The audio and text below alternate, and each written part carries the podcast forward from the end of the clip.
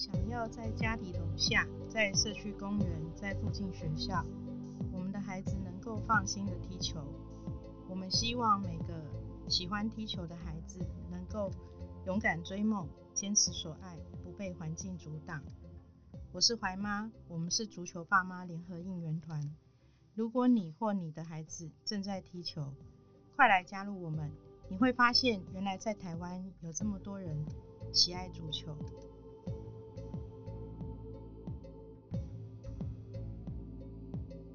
大家好，我是怀妈。终于，终于，我们终于等到了足球爸妈应援团，我们社团的第一集 podcast 节目。谁要来当我们的第一集开播大来宾呢？当然就是我最敬爱的好朋友倪崇华先生。那我们要介绍逆赏，一定要先说到为什么要请逆赏来担任我们的开播大来宾。应该说，这个社团会成立，就是因为有逆赏的关系。那当怀妈之前还是足球家长的时候，那其实我只是一个普通的妈妈，只是说对于足球的发展有一些期望，然后有一些想法，可是一直都找不到一个就是头绪。可是在这个时候，逆赏出现了，那 逆赏就带着他的呃西班牙足球计划。然后来跟怀妈聊天，然后从此之后，我的我觉得我的人生层次就被拉到另外一个境界，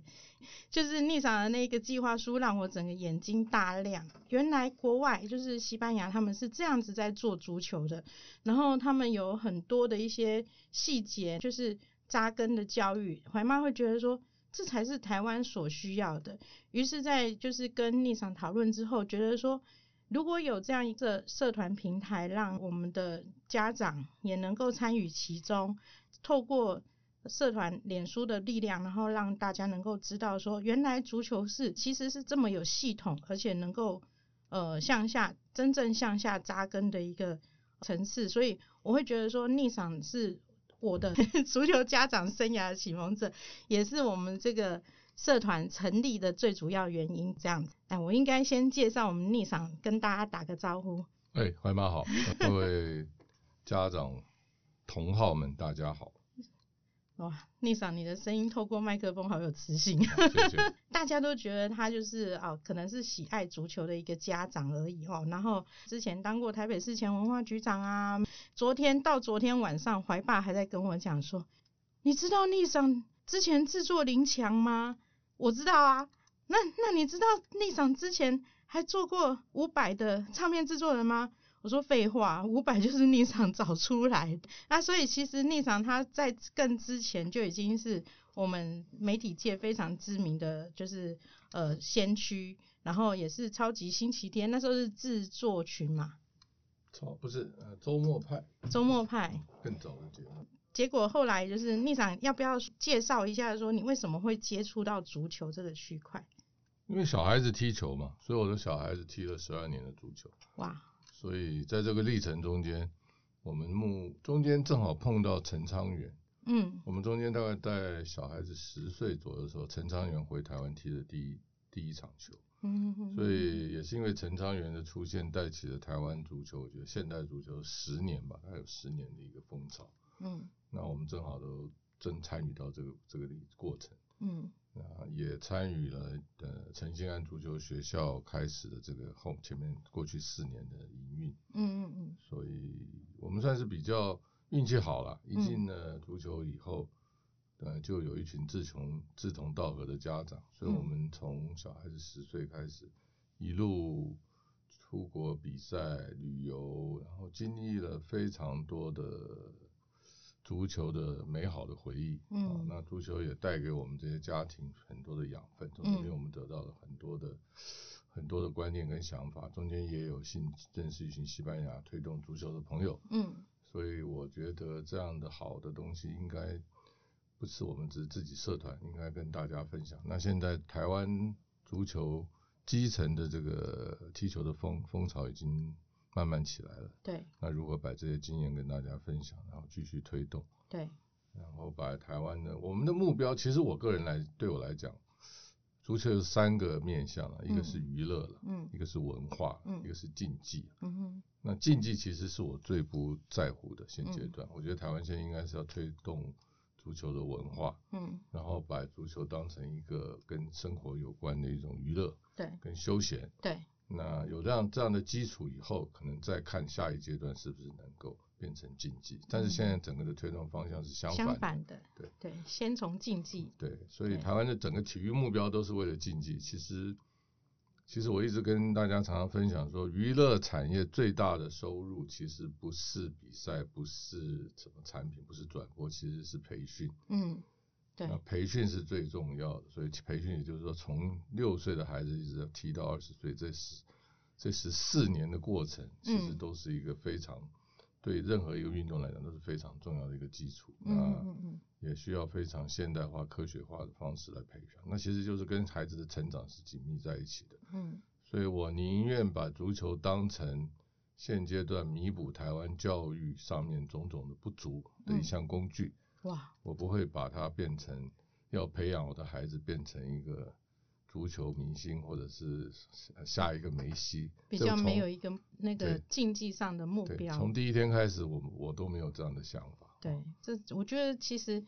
逆赏的小朋友跟品怀是，就是跟怀妈家的品怀哦是同年，可是我们两个小孩的路途路径是完全很不一样的。品怀是从西门国小开始校队，然后到民族国中体育班，然后后来虽然不是进体育班，但是也是类似校队的方式。在做就是升学的部分，可是逆赏他的就是培训的部分，他是比较属于就是俱乐部，俱乐部跟着俱乐部长大的孩子，所以为什么其实那时候呃逆赏带着西班牙计划来来找我，甚至于邀约我去参加西班牙的那个教练的座谈会的时候，怀妈真的是眼界大开哦，因为从从来没有想过台湾的体育班教学一直都是很死板板的，然后完全目标性的就是为了一个竞技得名的部分，所以当内桑把聪明西班牙的聪明足球，还有就是俱乐部的一个国外俱乐部的一个生根化跟经营化的部分跟我分享的时候，我真的是觉得。这这怎么可能呢？我记得我很清楚，记得说我那一天去民生社区参加那个座谈的时候，那时候呃，因为我们以前品怀他一天可能在体育班练习的时间就已经超过三个小时都都都以上了，然后甚至于假日都是在就是比赛。那所以其实当那个西班牙教练告诉我们说，有效率的练球，事实上只要短短的五十分，九十分钟，然后就是中间还有一些呃，就是其实是一个很有系统性的，包括依照年龄来分它不同的一个呃教育的阶段，就是训养成的培训的阶段。我那时候真的是觉得说，天哪！我过去三年到底都在做什么？就是品牌这三年到底在在练什么这样子，所以觉得收获很多。从这这个整个西班牙计划，还有这个教教练那边的一些学习之后，让我发现其实台湾的方向是不是在体育班上面太过于执着，以至于说忽略这种就是青少年学学习的一个乐趣。呃，就是目标嘛，因为台湾现在足球体育班也好，校队也好，他的目标就是为了拿成绩，拿成绩拿补助，然后体育班得以资源延续。嗯那这个目标跟真正足球国家，他们是要利用足球培养出更好的人。嗯。那中间不小心会有三十几个当国家代表队，不小心，职业，嗯。哦，是逻辑是完全不一样的。当然，西方国家队也发展了一百多年了，我们嗯台湾足球真正严格来讲，短短的几十年历史都没有找到一个正确的方向，所以谈这些都还太早。嗯哼，但是能做的就是我们做家长的观念要先改哎，观念要那先改，正好现阶段又有一个一零八课纲，是。所以升学跟踢运动其实是可以并行的，是不，是说运动的孩子就只能运动不能念书，对这在台湾一直是个很奇怪的观点。对，啊真的，那像我的孩子，他们在俱乐部，那他们最大的遗憾是永远没有机会跟同年龄的校队比赛，因为在以前是分开的。嗯，那好不容易在两年前、两三年前，足协开始办了这个一个俱乐部可以参加的联赛，是在假日的啊。嗯，青那终于有机会，所以青少年联赛，对对，所以我们像那时候我们在俱乐部的时候，从国中一年级就开始去参，只能去踢那个上班族的，嗯嗯，只能跟大人在比赛。嗯，所以各有好与不好。但是我想，照现在的发展情况来讲，只会更好，不应该更差。嗯，今天请逆长来，主要真的是要针对，就是说，呃，我们体育班它还是俱乐部，因为其实最近在社团也好哦，就是有一些家长他们其实是有到社团去留言问说，我的小朋友在哪里？那他到了国中之后，到底要走体育班还是走俱乐部？然后下一步应该要怎么走？国中以后要怎么维持他踢足球的乐趣？然后甚至于就是说，哎。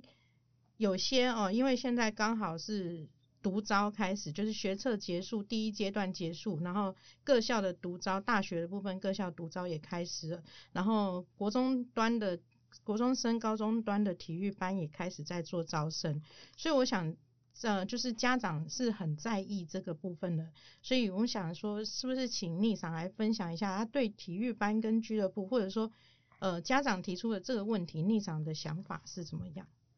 呃，我觉得这是可以并存的哦。反而是如果你进了体育班，你可能读书的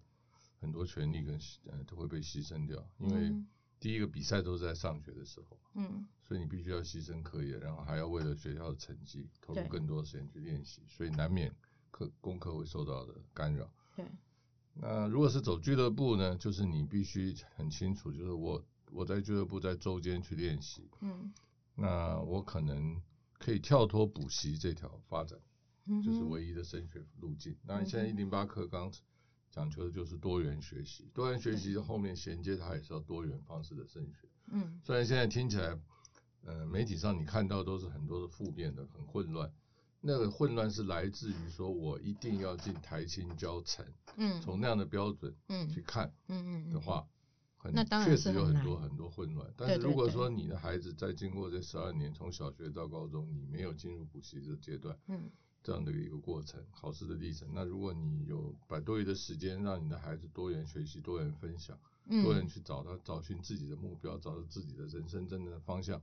到升高大学之前，他已经很清楚他想要做什么，嗯，但在高中阶段已经逐渐有一个方向，所以真正的学习历程，嗯，并不是。并不是一个升学必要的一个检测的方式。对，我们常常把这些规范当成都是升学要件，所以都是用一种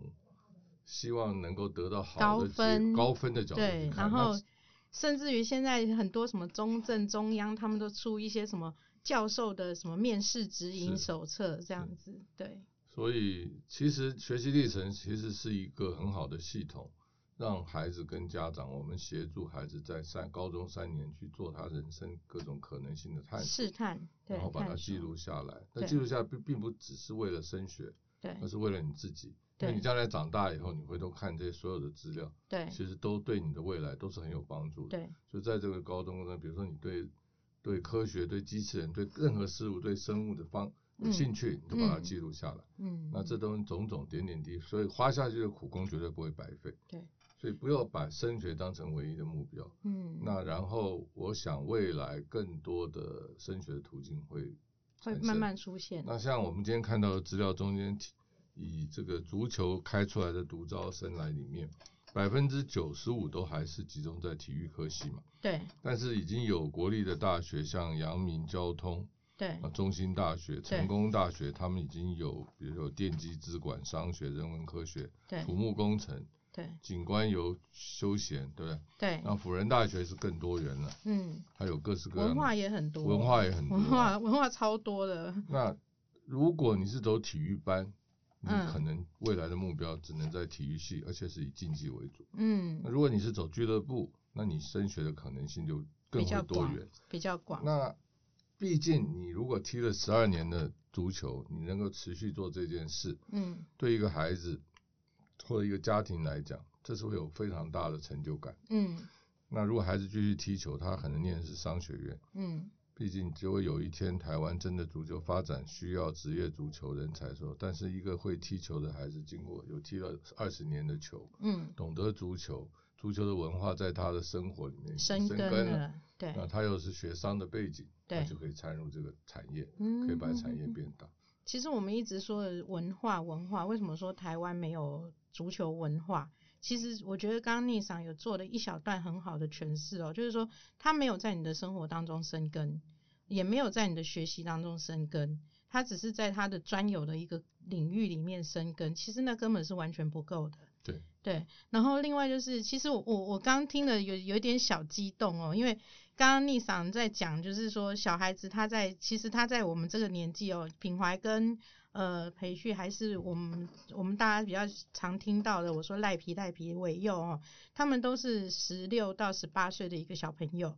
那其实他们这个这一段这个阶段，其实我有很跟很多家长讨论过，这个时期他们正在探索他们的一个就是。所谓人家说的叛逆期，其实叛逆期是真的是因为他们的荷尔蒙变化，再加上他们对人生的一个探索是无助的，所以他们常常又再加上学校的课业常常只单方面指引他们去学习课业方面的探索，而没有注重他人生其他就是像说他的兴趣，他未来的一个可能的一个职业职涯都没有做这一方面的一个协助，在这种状况之下，孩子当然会焦虑。那所以其实刚刚逆赏在讲的时候，我想到我们家那个赖皮呀、赖伟佑，我觉得他就是一个很好反馈的例子。我在这边跟丽嫂也报告一下这样子。那伟佑他是国中就是在民族国中踢嘛，那他也是很成功的守门，呃，跟民族一起创造的就是呃冠军的那一届。然后接着他国高中就到了和平高中，当初他在学习上面其实是有一点放弃的。那加上和平高中是属于比较呃就是学业式的高中，所以他非常的辛苦。然后那时候常常动不动就在上课时间偷打电话给我，然后又说他读不下去，他不想再继续读了。那我觉得这样下去也不是办法，于是我就就是去跟去找聂长讨论这件事情。然后聂长就就把刚刚那些就是他觉得这这这种就是学习方式是错误的，应该要把维佑找到对的地方。于是聂长就把品怀跟维佑一起到就是推荐到了那个庄敬高职。那庄韦佑进了庄敬高职之后，是在表演艺术科。哇塞，他真的是完全脱胎换骨，他变得非常喜欢上课，然后非常喜欢去学这些跳舞的东西。那再加上他的律动很好，就是变成说他在学业上的，就是数科也好，然后因为学测是因为他是高职，所以他是考统测，统测的课业不会那么困难，所以他觉得他自己。比较能胜任。过年前那一段时间，他就忽然跑来找我说，我就问他说：“那你接下来大学有没有想过要读哪一科？”他就很认真的跟我讲说：“怀妈，我我有在想，我到底要表演艺术继续跳下去，还是读就是可以养活我自己的科系？”我说：“那你想养活自己的科系是什么？”他竟然跟我讲心理系，然后就觉得。哇塞，这孩子不一样了，因为他会去想，他会去想说他的未来不是只有踢球，然后他有他有自信，然后他也能够知道说他自己的目标在哪里。重点是我跟他讲说，那你如果真的要读心理系，你要好好读书。他也跟我讲，可以，我应该可以做得到。他在某个学校的时候，我只看到他无止境的绝望，可是当他转到他适合的位置的时候，我发现他整个眼神还有整个人是完全不一样的。那其实怀妈在这一方面是很谢谢逆赏，然后也很感动。然后另外就是我觉得说逆赏他刚刚有讲到，就是说我们接下来体育生的部分其实有很多方式，他可以尤尤其是现在有很多大学开了很多一些。特别的一些就是一零八课纲之后的一些升学方式，多元入学的部分，那回妈这边有找一些资料，然后做一些小整理哦。那像其实现在在国中升高中的部分，我们大家都知道就是会考嘛。那其实一零八课纲对国中生的部分其实影响不会那么大，主要是在素养教学的部分。可是大家都很懵懂啊，就是素养是什么？那其实逆赏有没有这一方面？因为我知道逆赏之前甚至还推动过，呃，就是音乐实验学校，这个是在台北市第一间实验学校嘛？对，对，公办的，公办的，公办的第一间实验机构，对，不叫学校。是不是请逆赏分享一下，就是说接下来的一个素养教学的部分，或者是说孩子们他们在接下来一零八课纲会有一些什么体制上的一些不同？简单来讲，我很快速的解释一下，就是说台湾的现在大家都学这个产学有落差，哈，大家都觉得学校教出来的进产业没办法衔接，但是这个事情我觉得是在文组比较多，在理工跟医医医科这方面是没有问题的，嗯，我觉得台湾的理工科的这跟产业的衔接非常好，不管是科大也好，台大哦，跟这个台台积电这些衔接的应该是没有问题。嗯但是唯一唯是在文组，那文组的，因为当早期教育设计这些文组的目的，因为早期在我那个年代，大学只有百分之十五嘛，嗯嗯，所以在那个时候培养出来的人才是两种，一种就是做学术研究，剩下就是当教师，嗯就说你大传系就当记者那时候记者人需要的人数也没有那么多。嗯啊，其他就是当老师，比如嗯音乐、学音乐，嗯古典音乐就是当音乐老师。嗯嗯但是现在不一样，当每个人都是都是呃每个人都念了大学，所以大学教的还是原来的那样的逻辑，想培养老师的时候跟产业就脱节了，嗯，所以其实其实没完全没有产业的思考，嗯没有产业的目，没有设定为产业培养人才。嗯那学校现阶段这个体制呢，又逼着教授们要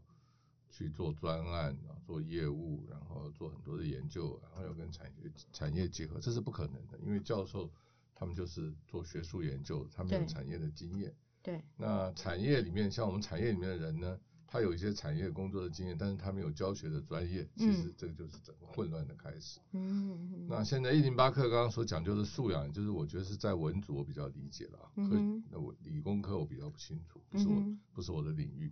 也就是说，其实现在文组来讲，每一样东西，比如说文创，嗯。就把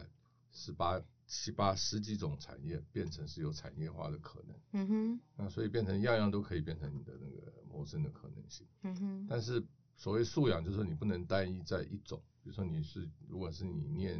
音乐，你不能只懂音乐，你要懂影像，嗯你要懂艺术，你要懂当代艺术，你要懂得很多，所以嗯变成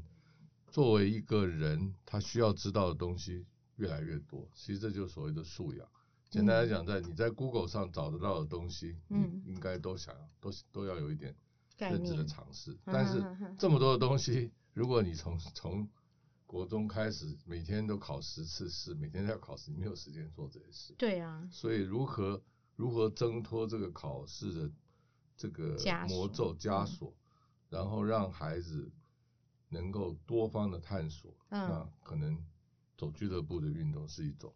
哦那是比较好的为什么要运动呢？为什么要足球呢？因为嗯足球它训练，它的训练是复杂的，嗯它是团体的，嗯然后它的这个养成的过程也是非常漫长的。嗯哼那这中间你的孩子跟你能够经历这些，就表示你们是个非常有意义的家庭。嗯哼你们家庭的家庭教资育、源度家庭的教育的那嗯个机能是存在的。嗯嗯那这样的孩子是值得被鼓励的。嗯那在中间你在做，我们在做各式各样的探索，不管是旅游啊，或或是餐饮啊，甚至于嗯是这个艺术的类型。嗯那多元之后，他嗯到了大学之前，他能找到他当下的一个兴趣。像平友现在想要做心理，对很好。但也许他大学念完辛很辛苦的进了心理系，最后他可能不是做这个事，但是没有、没有关系，嗯他已经经历过他人生最重要的历程，嗯哼，所以就是怎么样培养出一个成熟的人，嗯哼是整个教育最大的目标，而不是只是为了升学。我记得那时候您也是跟我说这个，就是说他应该是说在国外的一个俱乐部培养，他们是青训培养，他们是要培养一个完整的人，对，对，而不是说一个完整的球员。是对，那所以其实哦，这个这个跟素养没想到竟然是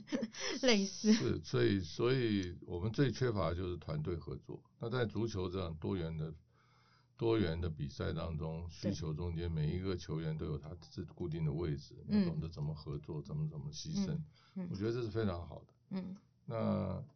当然，这中间很重要就是个教练啊，教练的嗯素质也是非常重要。那现阶段我觉得台湾最需要快速提升的是教练的教练的那个素质。嗯嗯嗯。那还有一个东西就是说，今年一零八课纲第一年完了以后，可能会有很多的弊端，在体制上有很多的冲撞，嗯很多的争议。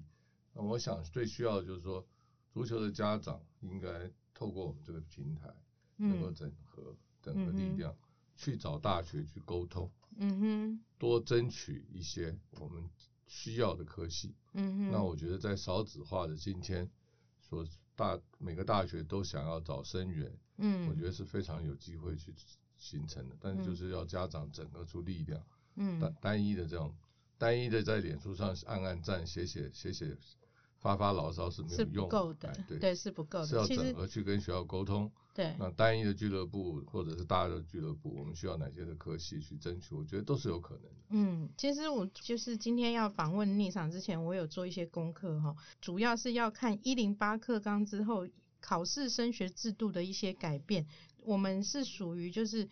运动绩优生的部分，因为大家都是小朋友在踢球，甚至于到国中、高中，很多都是体育班校队，然后甚至还去当国家代表队。那他们事实上都是很关心，很多家长都很关心这个议题。那怀妈有稍微做一个整理，稍后也就是会放上那个社团让大家参考哦。像运动绩优生在。就是我们先说国中升高中的部分，就是很单纯的体育班独招哦，这个部分还是存在的，所以他是不看会考成绩，这个大家可以放心。但是在一一一就多元入学，也就是大学生、高中生、大学这边，它就会变得非常的复杂。可是说是复杂，其实这是对大家是好的哦，因为它除了说有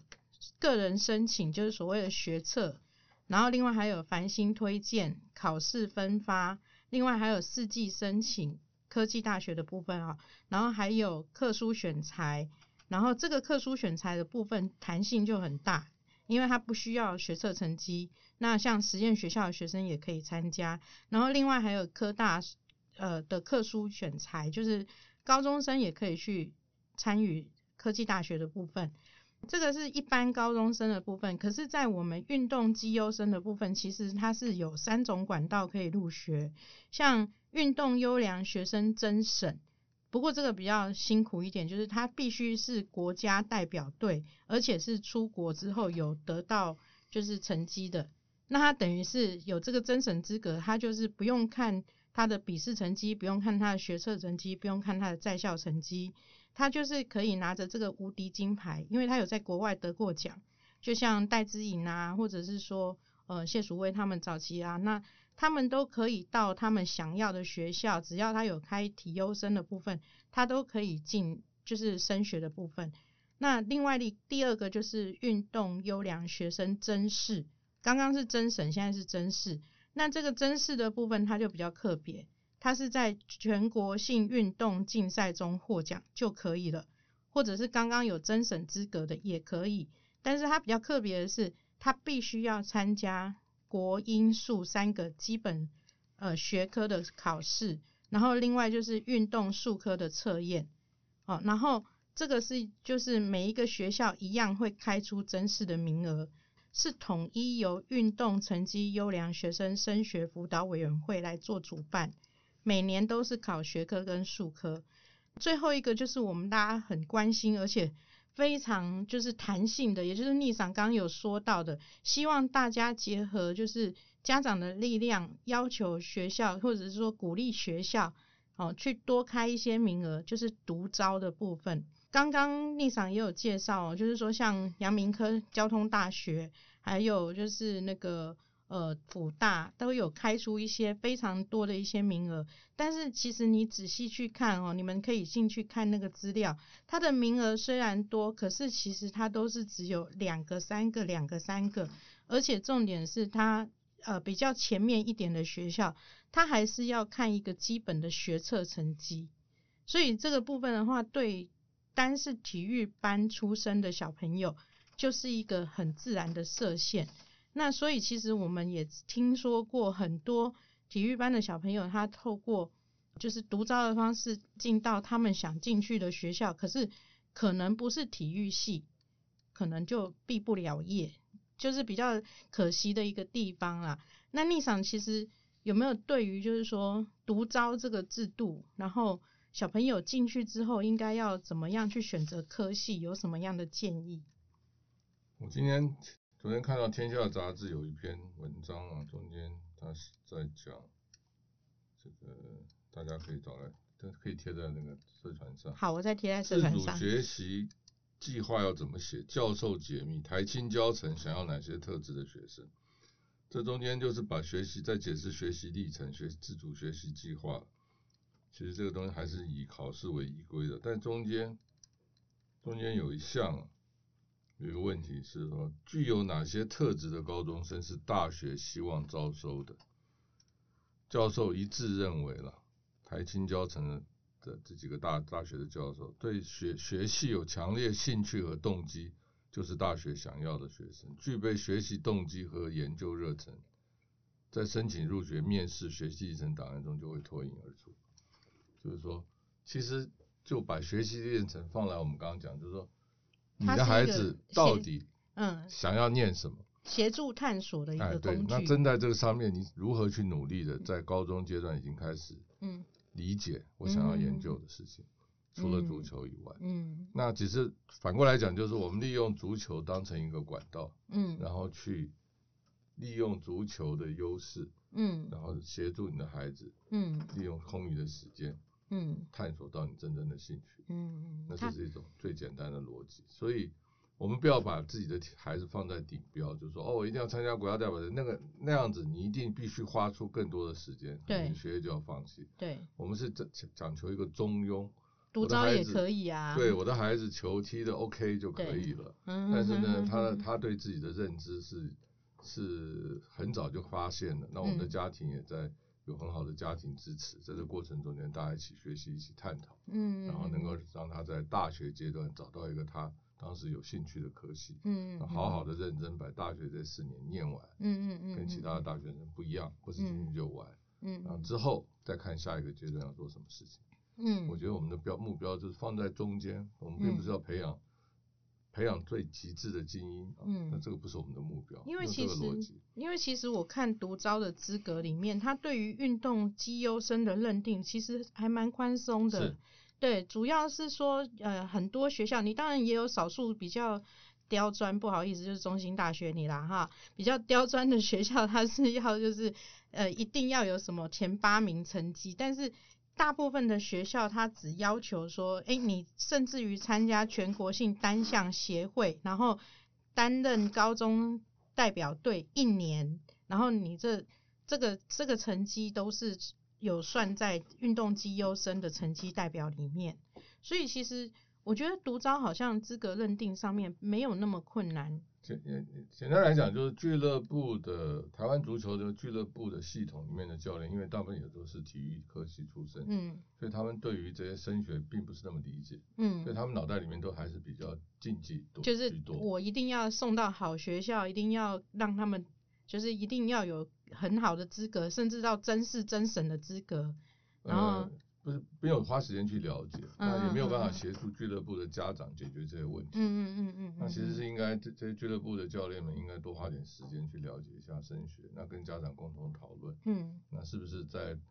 从小开始的所谓足球的学习历程，那是不是俱乐部有给评鉴，嗯。每一学期有给一个评鉴，嗯。这些评鉴累积起来会是一个很丰富的学习历程。嗯。那利用这个足球学习的人再往外扩大，他可能嗯做了其他的辅助性的，嗯，比如说品佑他去跳了舞，跳了舞嗯了，他就开始对心理有兴趣那这个都是很良性的。那这些东西拿到拿到大学去，我想好的教授看到他会慢慢理解。对，那这是双向制度上的改变，都是多多面向的。嗯嗯嗯大学的教授也要开始理解说。我并不是看分数找来的学生就是我一定要的，嗯。那我要找一些学习动机能力强强的，然后有毅力的，对肯吃苦的，对哎，像足球俱乐部这些学生，他也不是体育班不念书的，对那他也是多元学习，而且他们的家庭都是很支持的，哎对，慢慢慢慢推动，让社会看到，嗯可能就会变成一个稀有的东西，可嗯能反而是我们的优势。嗯。那因为我们是开始创开最最早的第一届、第二届，所以我们嗯没有前面的案例路可以案例可以依循，对，所以你每个人都是要创造一个，白老鼠，呃，这样就是比较悲观的角度。那如果是当 pioneer 嗯 pioneer 哼 pioneer 的角度的话，就是我要把我们一个孩子做成一个可依归的一个先锋牌吗？对先锋，就是要做这个事，就是丽莎我把每一丽莎很喜欢谈先锋，你知道吗？我们每一个要把自己的孩子变成一个案例，跟你们累积这样的案例，大家就可以，大家可以争取到后面更好的跟你说，逆赏逆赏是一个开创性非常强的人，然后非常正面，然后怀妈好，你们大家都说怀妈很正面，其实你们没有看到更正面的人在我面前这样子，然后他他的正面我永远都跟不上，你知道吗？前脚好不容易才踩到他的那个脚泥印这样子，他就已经又往前跑了这样子，所以嗯，大家其实刚刚有讲到，就是说在这个产业上面。呃，就是其实我刚听丽赏在讲的时候，我就有想到，如果这些孩子他们进到了大学，读的都是体育系，其实那只是在比较说我们培养出来的尖端体育选手有多少，他不是真正对运动产业有帮助的，对吗？我觉得应该是这样子讲。可是如果是像丽赏说的，它只是一个辅助的工具，而学习历程才是帮助孩子们探索的一个。呃，也是一个呃重要的对重重要的工具。相对的，孩子进到他们大学端的时候，反而会选择不同的科系，这样子对产业上面是不是有什么特别好的一个鼓励？正面的，正面因为我觉得，我觉得大学阶段是开始要正正是学习学习逻辑，学习，呃，学习学术。嗯那真正的学术，我觉得是应该建架构在实践的能力上面。嗯如果你什么都不会，只是在脑袋一直考试、考试、考试、考试，到最后真正就是说会创会培养出很多眼高手低的人。嗯，我什么事情都知道，我也能够批判，我都可以讲，但是我做不到。我觉得我们身边很多这种人。是，那踢足球的孩子不会，嗯。他想他脑袋想得到的动作，他是经过训练，他做得到。嗯。那用这些东西再再加强他其他方面的时间力，嗯哼。那我觉得这个是未来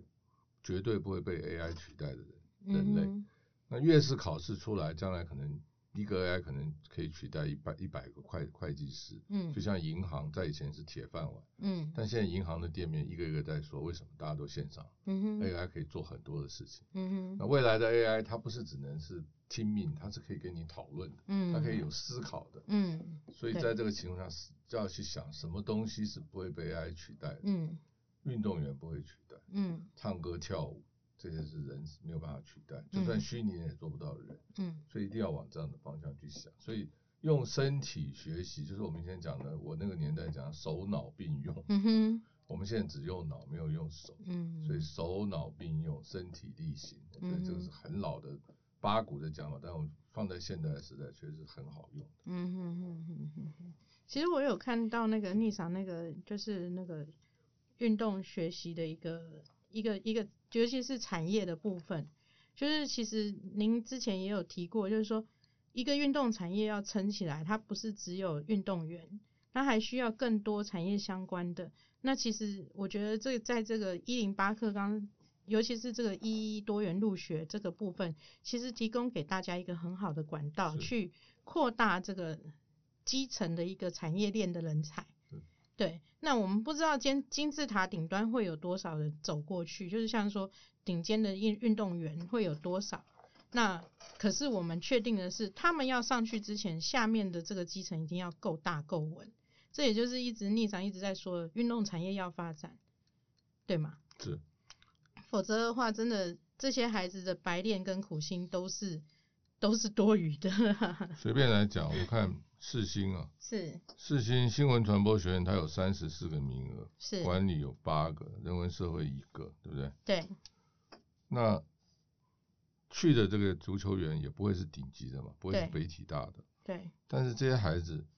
也是踢了很久的足。我想我知道 Viking 的孩子现在都到都去世新嘛，好像是，好像是对。对，所以将来在传播学院里面就会开始陆续有一批孩子从小踢足球，对，所以将来未来的电视转播，他们看得懂的，对播报员、摄影师嗯啊，甚至于周边嗯，周边的这些周边所需要的人都是踢过足球的，嗯这个产业才可能扎根，这是我们期望的未来。这是我们期望的文化。对，这才会变成这种文化进入你的生活。真的，我真的觉得每一次跟逆赏聊过之后，哦，就是醍醐灌顶啊那啦，哎呀，然后就很想再跟你多聊啊，啊，可是你又很忙啊，不会不会不会不会，逆赏下次还要再来聊。我们我们题其实我觉得逆赏他的观念哦，今天只有短短的四十几分钟，真的是很不够把逆赏的宝宝藏全挖出来。然后怀妈在旁边听了三年，所以其实怀妈也有学到一点啦。别别客气，对我这我跟你讲，我我一直都说逆赏是巨人，然后我就是偷偷爬到他肩膀上去看远方的人。怀妈太客气了。真的，真的，真的，我真的觉得我的人生后半段是被逆赏开启的，这样子跟怀爸一点关系都没有。这样，千万别这样子。对，那希望下一次还有机会能够邀请逆赏来上我们的是节目。嘿是大家加油。好，大家加油，为了孩子啊，谢谢丽莎。谢谢谢谢。那呃，接下来呢，就是要预告一下啦，就是说怀妈开这个节目呢，除了说，诶、要找大家来聊聊天，然后让大家更有一些观念上的沟通，还有一些想法之外，呃，其实目前。